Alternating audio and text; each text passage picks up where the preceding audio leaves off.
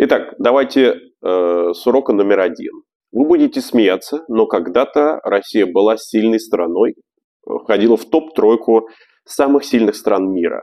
Вы будете думать, это было всего-то 30, 35, 40 лет назад. Но вдруг это все испарилось. Каким образом? Почему все это произошло? Давайте сначала проанализируем. Почему произошел провал? А вообще, первый урок. Для чего нужен, нужно было КГБ СССР? Прежде всего, такие шпионские организации преследуют своей главной целью защиту строя, защиту системы. Система – это связи между людьми и э, работу, которую они выполняют. Прежде всего, работа коммунистической партии. Работа коммунистической партии по использованию пролетариата или обычных людей э, изымании их производственного продукта для своей собственной пользы.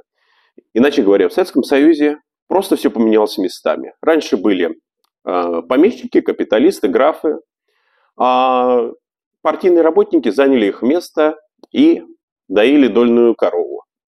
Иначе говоря, использовали все самое сладкое, что только может произвести простой рабочий.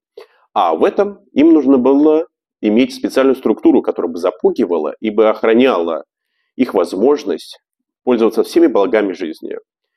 Для этой цели было и создано КГБ СССР или ЧК. Иначе говоря, цель КГБ изначально всегда сохранять строй и поддерживать его систему. Иначе говоря, это не самостоятельные субъекты, это всего прислужники. Люди, которые занимаются подковерной игрой и собирают полезную информацию.